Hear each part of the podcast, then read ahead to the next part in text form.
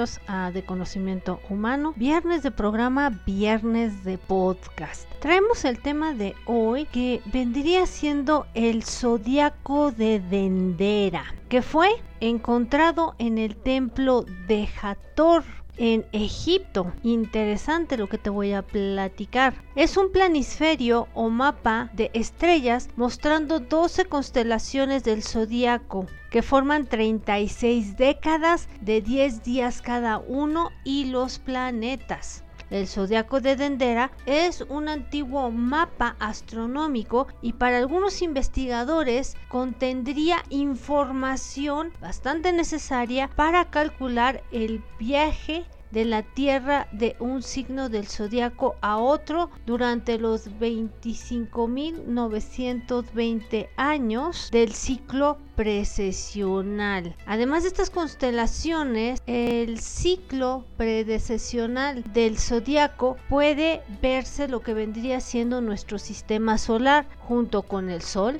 la Tierra y la Luna. Como sabemos, la Tierra se ha movido alrededor del Sol en su órbita. En la intersección con la esfera celeste forma un círculo llamado eclíptica, girando alrededor de su eje en sentido antihorario ciclo diario. La Tierra orbita simultáneamente al Sol, también en sentido antihorario. Ella pasa secuencialmente 12 zonas de este zodiaco que vendría siendo el ciclo anual. 12 constelaciones: Piscis, Aries, Tauro, Géminis, Cáncer, Leo, Virgo, Libra, Escorpio, Sagitario, Capricornio, Acuario, ubicadas a lo largo de esta eclipse estos sacerdotes egipcios y los astrónomos en aquella época conocían estos secretos de la precisión, cálculos que se basaron en el gran año 25.000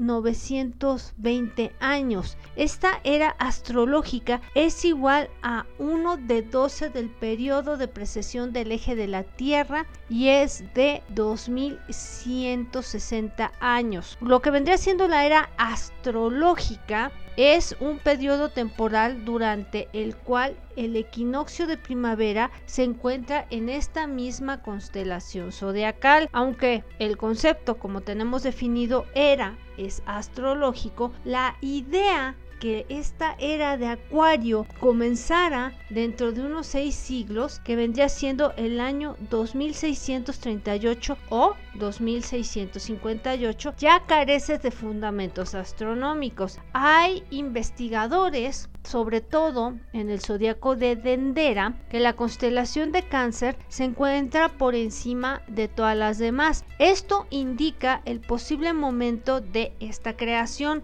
cuando el punto del solsticio de verano estaba en el signo zodiacal de cáncer. Y los sacerdotes egipcios asociaron a Dendera con un pasado lejano. Una de las inscripciones del templo dice que los planos de construcción originales son un legado de lo que sería la era primitiva temprana. Fueron descubiertos en formas de dibujos ya antiguos que estaban hechos de pieles de animales durante la época de los seguidores de Horus. En una lista, según Maneteón, una de las listas reales de Egipto, el periodo del reinado de los seguidores de Horus cae en la edad de cáncer, 6480 y 8640 a.C.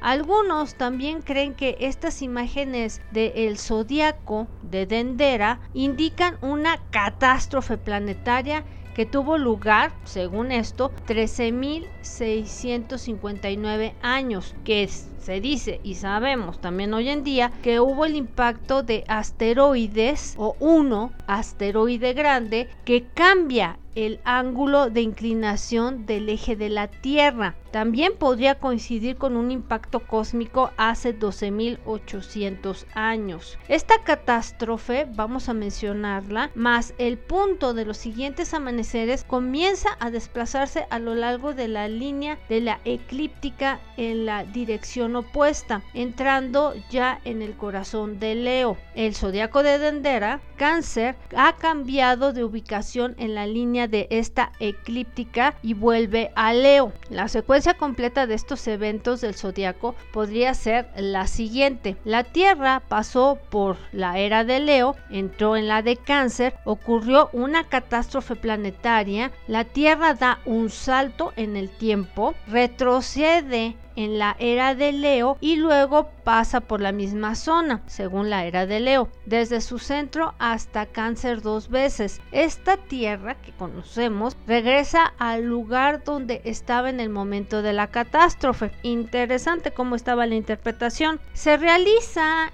un estudio del zodiaco de Dendera y estos eventos que apunta el zodiaco de Dendera representa el Sol, la Tierra y los planetas que nunca se indican en mapas celestes. Miren ustedes lo que les vengo a traer, qué temazo. El ojo derecho está representado en un círculo del zodiaco. Este ojo es el ojo del dios Ra. Por lo tanto, el símbolo, el círculo con el ojo de Ra sobre el pez del norte es el Sol. Todos los símbolos de estos planetas son figuras antropomórficas con cabezas de hombre, halcón, toro. Se cruzan con ejes exactamente a lo largo de las cabezas de estas figuras, que permite asumir que el centro de la cabeza de cada figura es la coordenada del planeta en algún momento fijo. Hay una hipótesis sobre la existencia en el pasado entre Marte y Júpiter, estos planetas que conocemos ya desde primaria. Faetón o Maldek, en un lugar donde se encuentra el anillo de asteroides y el zodiaco este de Dendera, la única confirmación documental de la existencia de Fateón en el mundo. Toda área de lo que dice de esta doctrina secreta ocupada por Egipto y los desiertos estuvo una vez cubierta por mar. Esto se dio a conocer gracias a Herodoto, Estrabón, Plinio. ¿Cuándo fue esto? La historia no responde a la pregunta. Afortunadamente, el zodiaco de Dendera es como un tipo de planisferio en el techo de estos templos en Egipto más antiguos. Este zodiaco, con sus misterios, tres virgos entre las constelaciones de Leo y Libra, encontró Edipo, para desentrañar sus signos y justificar la veracidad de los sacerdotes, quienes le transmitieron a Herodoto que los polos de la Tierra y la eclíptica coincidían previamente y que los polos ya estaban tres veces en el plano de la eclíptica. La cuestión aquí es y lo interesante es cómo fue que ellos empezaron a diseñar este zodiaco de Dendera o quién les echó el pitazo. Y bueno, se dice que es una precisión astronómica perfecta por lo que la secuencia de las constelaciones del zodiaco Leo y Cáncer no se pudieron romper. Fíjense que el zodiaco de Dendera decía de esta catástrofe planetaria que ocurre a más de 11.000 años. Definitivamente es algo lo suficientemente interesante y que Egipto siempre nos va a tener cosas que a lo mejor nosotros ni en cuenta y que es una historia fascinante e interesante. Y bueno, este fue el tema que te traje para el podcast de el viernes de hoy. Y bueno, recordándote que también te nos puedes inscribir en el YouTube de Conocimiento Humano. Tenemos el Facebook igual, Twitter, Instagram y además dos proyectos que también te puedan interesar. Ichiyonokan Oriente que habla de todo en Asia con visión occidental y un nuevo canal de noticias llamado Las Noticias al Momento 360. Y bueno, por mi parte es todo. Esta fue Prisa Sagari y donde quiera que te encuentres que tengas buen día, buena tarde o buena noche, donde quiera que te encuentres. Hasta luego.